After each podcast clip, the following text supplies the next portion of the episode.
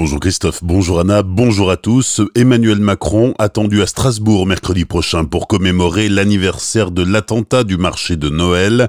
La confirmation officielle tarde à arriver, rien dans l'agenda présidentiel et aucune confirmation ni de la part de la préfecture du Bas-Rhin ni de la part de la mairie de Strasbourg. En revanche, le ministre de l'Intérieur Christophe Castaner et son secrétaire d'État Laurent Nunez seront présents la semaine prochaine à la journée d'hommage. Une stèle à la mémoire des victimes sera dévoilée place de la République où un arbre du souvenir sera planté. Le ministre de l'Intérieur qui est attendu ce matin vers 11h à Westhofen entre Strasbourg et Saverne. Hier, 107 tombes du cimetière israélite de la commune ont été profanées. Les tombes ont été recouvertes de tags antisémites et d'inscriptions à caractère raciste. Une enquête de gendarmerie a été ouverte.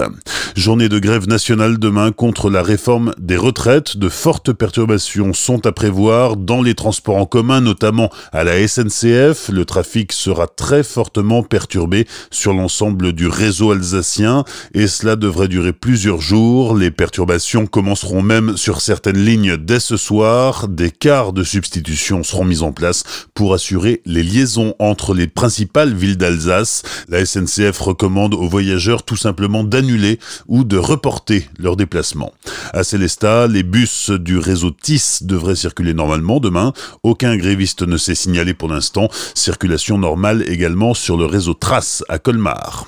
La grève, c'est aussi dans les écoles, bien sûr. Des dizaines d'écoles publiques de l'Académie de Strasbourg seront fermées demain. En revanche, un service minimum d'accueil des enfants est assuré, en général, sauf dans une trentaine d'écoles publiques du Bas-Rhin. Dans la circonscription de Célestat, la grève devrait toucher près de 3 écoles sur 4. Il y a 48 écoles dans la circonscription et un service minimum d'accueil sera mis en place dans 41 d'entre elles.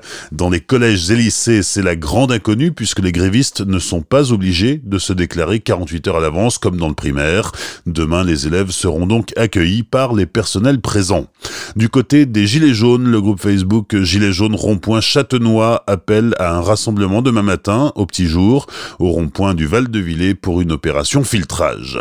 Accident de bûcheronnage hier après-midi à Fréland, près de Lapoutroie. Un homme de 70 ans a été frappé dans le dos par la chute d'une branche. C'est son frère qui travaillait avec lui qui a donné l'alerte. Le septuagénaire, originaire de Kaisersberg, a été évacué par hélicoptère vers l'hôpital Pasteur de Colmar.